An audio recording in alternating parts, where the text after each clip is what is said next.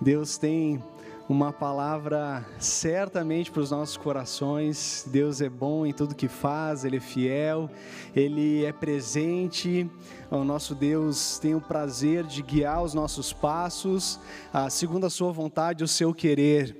Deus nos instiga à obediência, Deus nos capacita à Sua missão e Deus, Ele consola os nossos corações. Que Deus fale conosco nessa, nessa manhã por meio da Sua palavra. Quero convidar os irmãos a lermos de pronto já o texto do Evangelho de João, capítulo 15.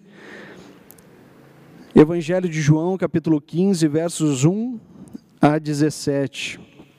João 15, 1 a 17. Esse é o texto sobre o qual vamos meditar nessa manhã.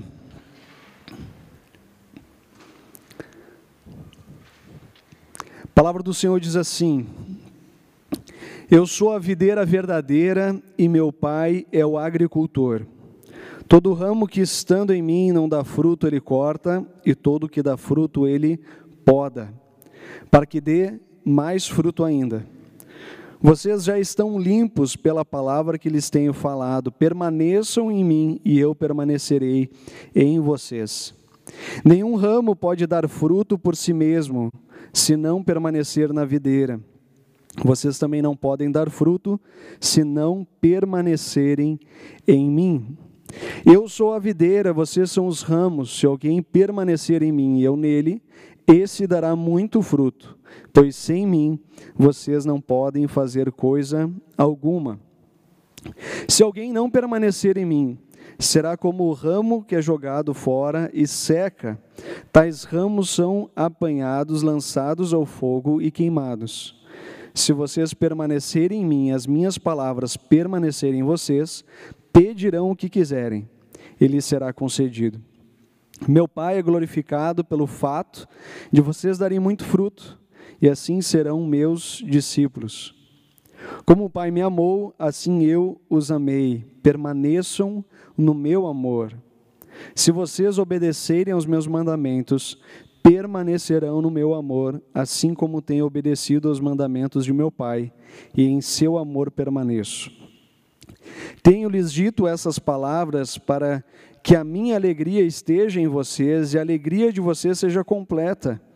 O meu mandamento é esse: amem-se uns aos outros como eu os amei. Ninguém tem maior amor do que aquele que dá a sua vida pelos seus amigos. Vocês serão meus amigos se fizerem o que eu lhes ordeno. Já não os chamo servos, porque o servo não sabe o que o seu senhor faz. Em vez disso, eu os tenho chamado amigos, porque tudo o que ouvi de meu Pai, eu lhes tornei conhecido.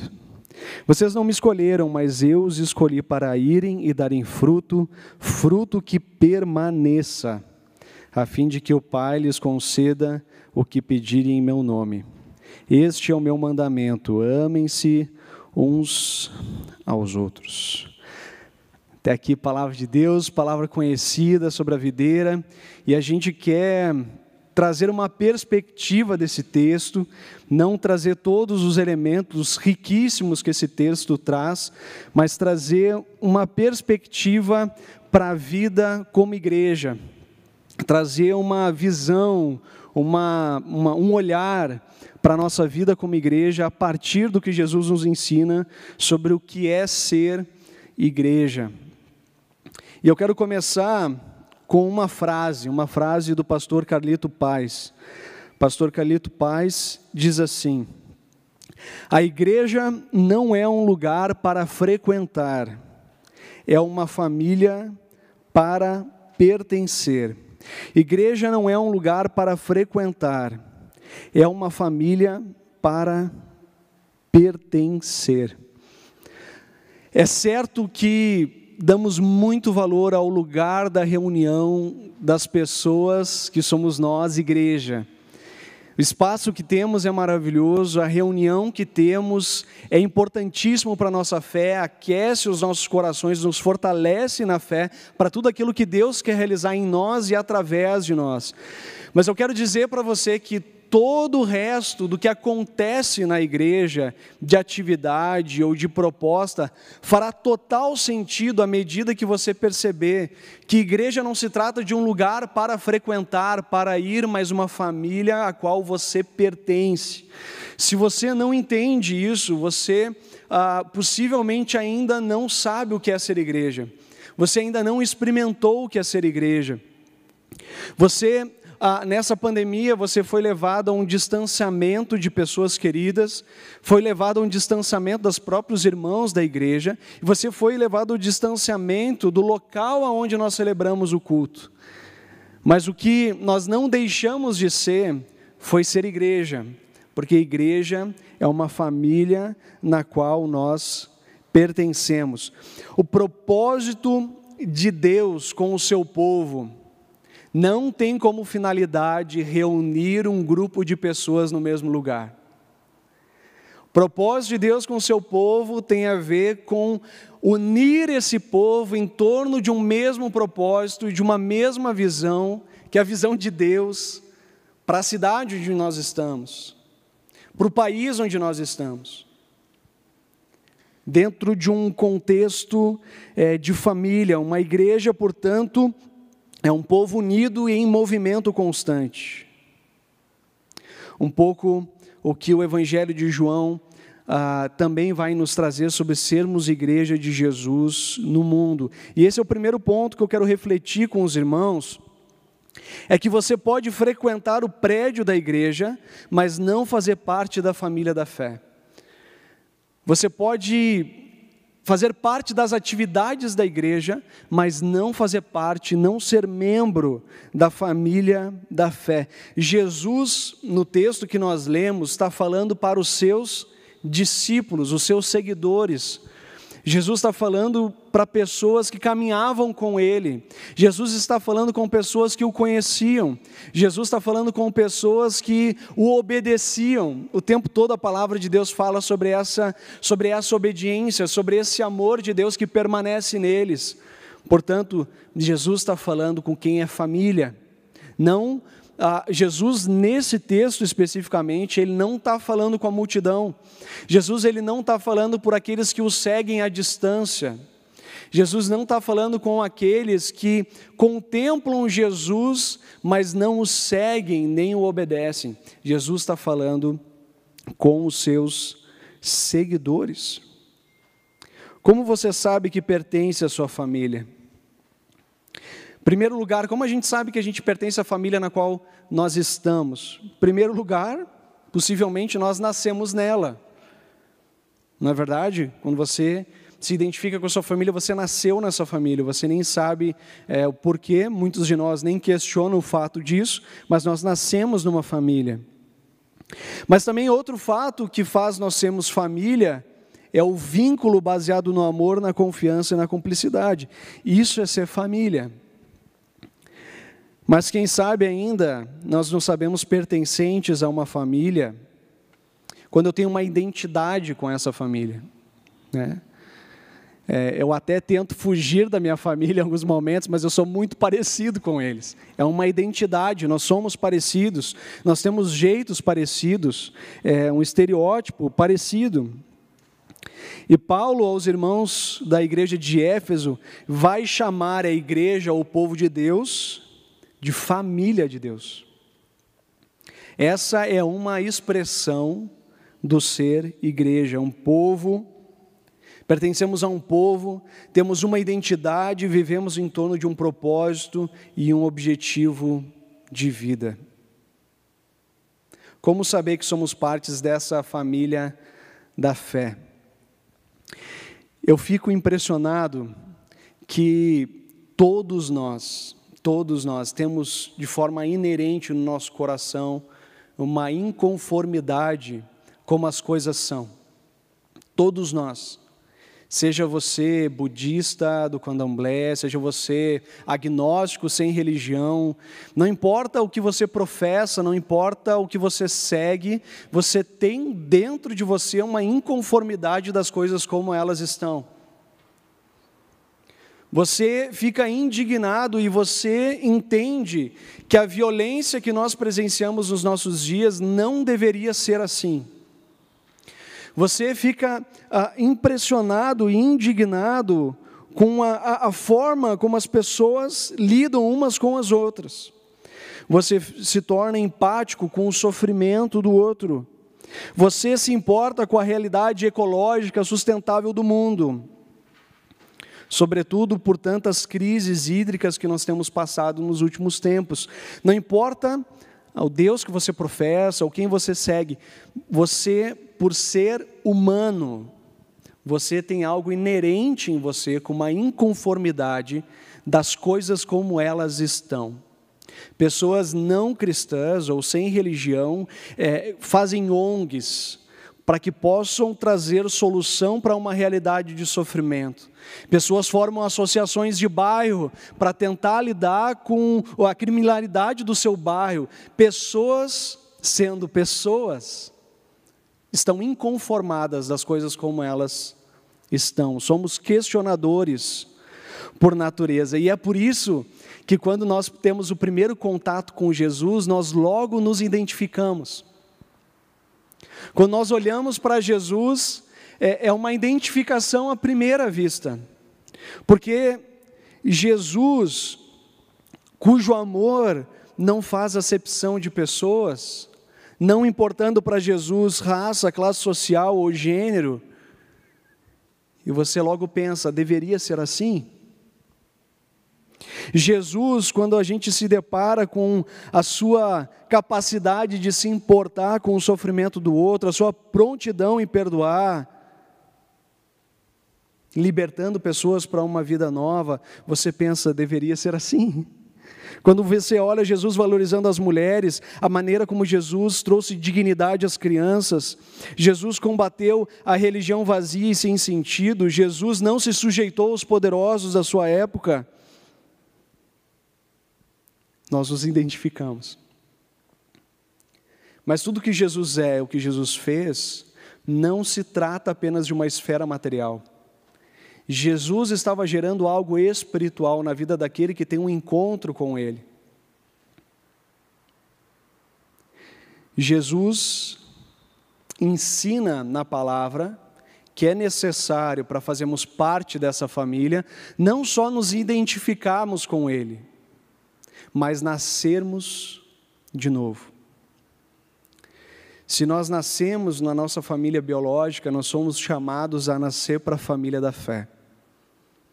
E a Bíblia fala que todo aquele que não crê em Jesus, não se arrependeu dos seus pecados, está morto espiritualmente, está afastado de Deus e não faz parte da família de Deus.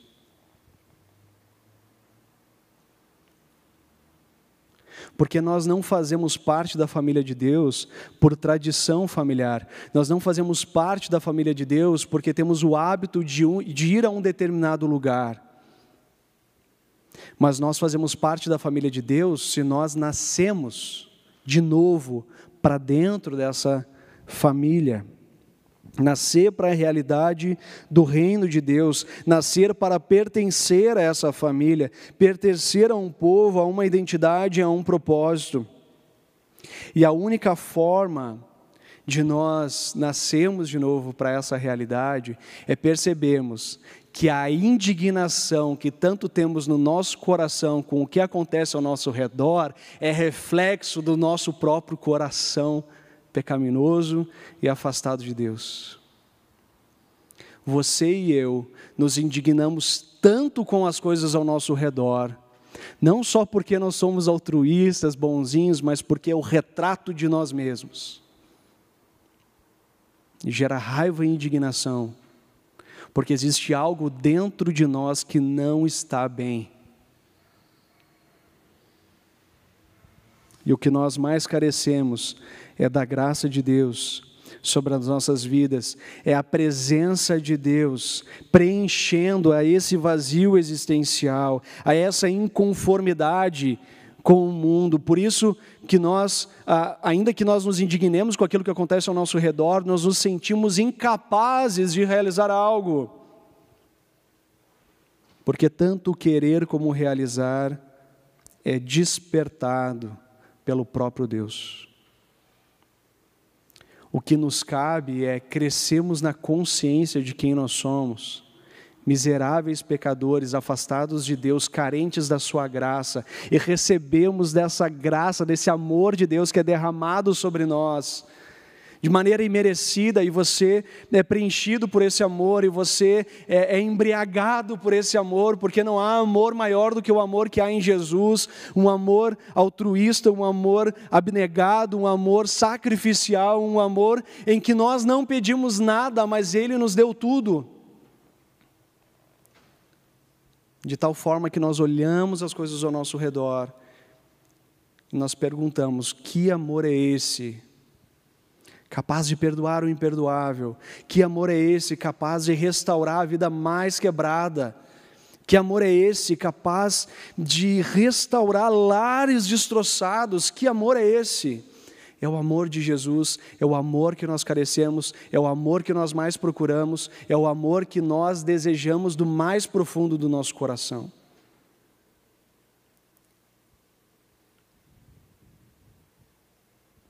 Por isso, para pertencer à família da fé, você precisa ser um discípulo de Jesus. E esse é o primeiro convite nessa manhã. Você precisa nascer de novo, você precisa reconhecer a sua condição diante de Deus, você precisa receber esse amor de Deus, porque senão você jamais vai pertencer à família da fé. Você vai continuar ao longo dos anos frequentando um espaço chamado de igreja, mas nunca pertencente a uma família. Porque é um espaço de igreja, é fácil nós sairmos, caso haja desentendimento, mas é uma família, nós não saímos facilmente. Nós pertencemos, nós lutamos, nós encontramos outros caminhos, nós perdoamos, nós caminhamos juntos, nós nos agarramos e suportamos uns aos outros, porque somos uma família, não um prédio onde nos reunimos. Segundo ponto, agora que você não é mais um frequentador de igreja, mas pertence à família, o chamado de Deus é que você permaneça. Você viu no texto que nós lemos, apareceu mais de 12 vezes a palavra permanecer. Porque a nossa jornada cristã, ela não é a curto prazo, mas é uma peregrinação espiritual nessa terra. Você é chamado e convidado a permanecer em Jesus e conectado uns aos outros. Desculpa, mas quando Jesus fala que Ele é a videira e nós somos os ramos, não é assim que Ele deixa uma videira para cada ramo, que sou eu ficar sozinho nessa videira. Nós somos dentro dessa videira que é Jesus, muitos ramos, nós estamos conectados uns aos outros, pelo amor de Jesus. O chamado é permanecer. A palavra permanecer está associada a perseverança, paciência, continuar. Em nenhum momento Jesus afirmou que a nossa jornada como igreja seria fácil nenhum momento Jesus falou que nós não íamos nos frustrar com situações, pessoas, ou nos indignarmos com a imperfeição da igreja. Nenhum desses é motivo para abandonar a família da fé. Por isso que o apóstolo Paulo, um dos escritos mais sensacionais e profundos que o apóstolo Paulo escreveu, que é Romanos, Romanos capítulo 8, 28, ele fala que Deus age em todas as coisas para o bem daqueles que amam a Deus, daqueles que são chamados segundo o seu propósito. Aqueles que Deus chamou também os predestinou para serem a imagem do seu filho Jesus. Uma parte do verso 29 também. Deus age em todas as coisas para o bem daqueles que amam a Deus. Perceba esse versículo e reflita nesse versículo comigo. O que a palavra de Deus está dizendo não é que tudo que acontecer na nossa vida vai ser para que a gente tenha realização, vai ser para que a gente tenha prosperidade, vai ser para que a gente tenha ah, benécias da parte de Deus. De maneira nenhuma esse texto está dizendo isso. O que o texto está dizendo é que Deus age em todas as situações situações de crise, de medo, de frustração, todas as coisas para o bem, para nos transformar à imagem e semelhança de Jesus. Você lembra que nós começamos esse culto, que nós logo nos identificamos com Jesus pela maneira como ele é, por aquilo que ele diz, pela maneira que ele trata as pessoas e como ele congrega as pessoas em torno dele. É isso que Deus está nos levando a ser. Não para sermos realizados, não para sermos ricos, ou seja lá o que passa pela nossa cabeça, mas para sermos parecidos com Jesus. E nesse sentido, a nossa classe social não importa para Deus, não importa a nossa, a nossa raça, não importa. Importa se nós estamos sendo transformados em imagem e semelhança de Jesus. Mais parecidos com, o que ele é andando, como ele andou, fazendo o que ele fazia, compartilhando o que ele compartilhou. É isso que Deus deseja com a sua igreja. Nós caminhamos junto como igreja, não porque é fácil, mas porque é o laboratório de Deus para nos transformar em imagem e semelhança de Jesus.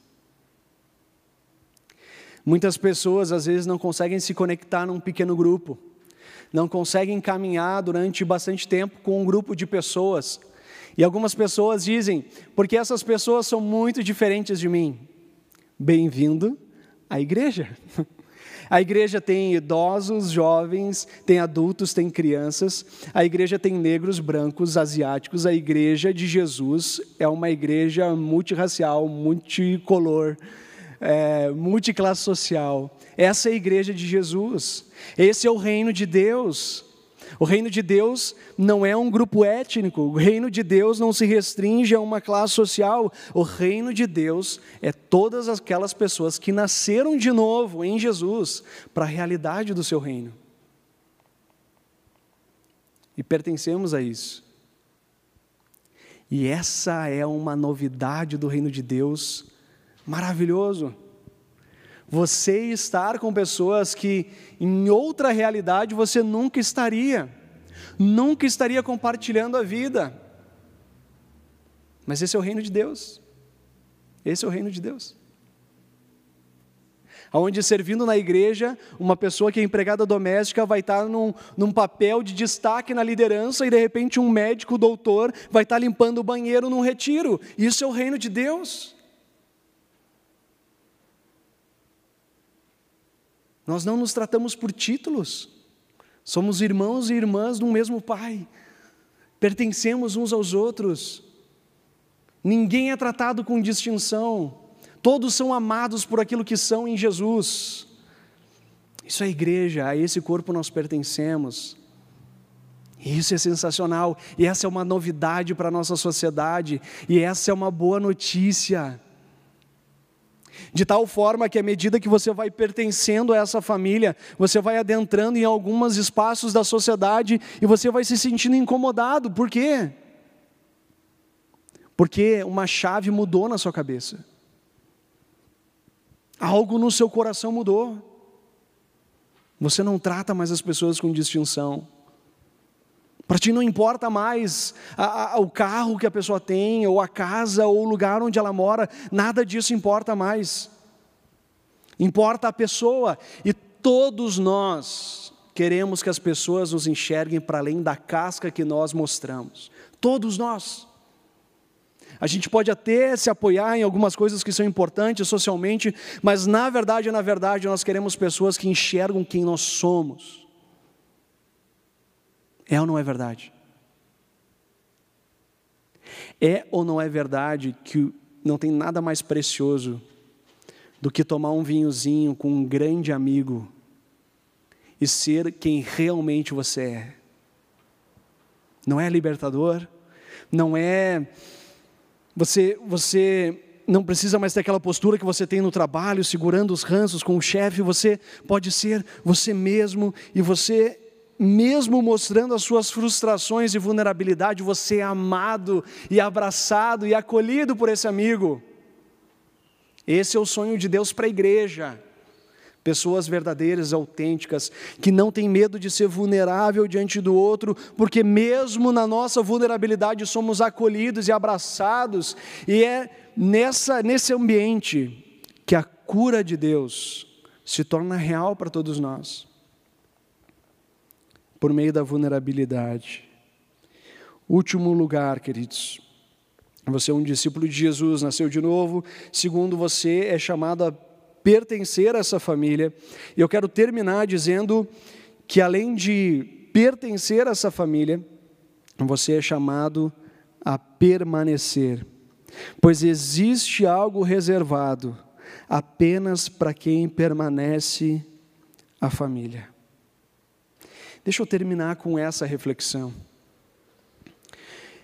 Eu acho que tudo na vida nós temos esse desafio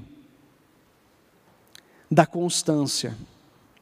Se tem uma coisa que tem sido falado em todos os lugares que nós vamos, sejam esses lugares profissionais, sejam qual for esses lugares, as pessoas estão falando sobre um termo é, muito usual, resiliência, mas podemos falar de, de constância. Algumas pessoas querem ter o sucesso de alguém de 50 anos, mas não quer ter a constância que ele teve. Na nossa caminhada com Deus é da mesma maneira. É necessário constância.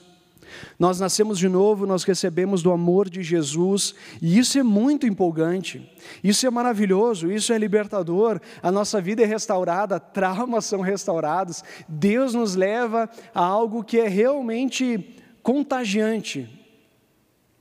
Agora, nós somos inseridos dentro de uma família, e assim como nós temos as nossas crises, nós somos inseridos numa família que cada um tem os seus dilemas. Cada um tem os seus dilemas. Eu fico impressionado que às vezes vem pessoas né, no escritório conversar, pastor, eu fico meio envergonhado e tal, dizer isso e tal, mas eu estou passando por isso. Eu digo, bem-vindo. bem-vindo, você acha que é a única pessoa que passa por isso? A pessoa vem encabulada, vem meio nervosa, para falar a realidade de todo ser humano. Dilemas da vida todos nós temos. E quando você é convidado a pertencer a uma família da fé, você é envolvido nos dilemas das pessoas. Você é envolvido nas crises conjugais. Você é envolvido nas dificuldades financeiras.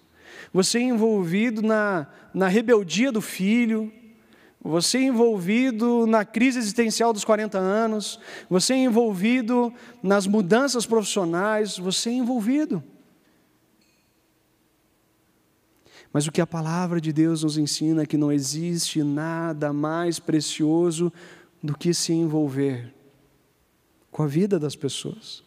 Não existe nada mais gratificante, não existe nada mais profundo, não existe nada mais que nos torna mais humanos, mais quem Deus quer que a gente seja, do que se envolver profundamente com a vida das outras pessoas e se permitir que outras pessoas se envolvam com a nossa história e com a nossa vida. Nós tivemos nessa pandemia dois pequenos grupos que eu e minha esposa nos envolvemos. Dois anos, a gente estava conversando no início desse ano, é impressionante como nós vivemos coisas em dois anos. Nós passamos por pessoas que ficaram desempregadas com recolocação profissional. Nós passamos por uma pessoa que passou por um divórcio muito traumático. Nós passamos por situações de crise profissionais de outros. Nós passamos por situações muito difíceis. E aí a, a, a gente estava conversando e diz: puxa, a gente está tão ligado uns com os outros que a gente pertence um ao outro. A gente ora um pelo outro, a gente se envolve com a vida um do outro. E a palavra do Senhor diz que aqueles que permanecem à família da fé é concedida uma alegria que só é possível para quem vive uma vida com significado, propósito e com frutos para o reino.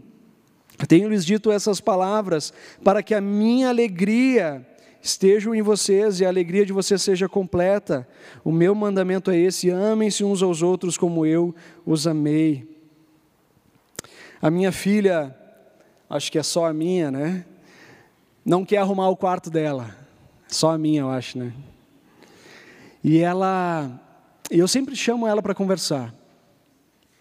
E eu falo para ela, filha, você faz parte da família? Ela diz, faço. Papai e a mamãe não fazem outras coisas? Faz. Então você não acha que deve fazer a sua parte? Acho. E ela vai lá e faz. Somos parte de uma família. Todos nós somos chamados a servir. Porque fazemos, pertencemos a uma família.